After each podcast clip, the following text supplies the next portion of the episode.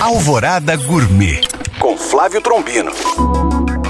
Olá, meus queridos ouvintes. Dando seguimento à série de receitas comemorativas aos 150 anos da imigração italiana no Brasil, hoje vou falar da polenta.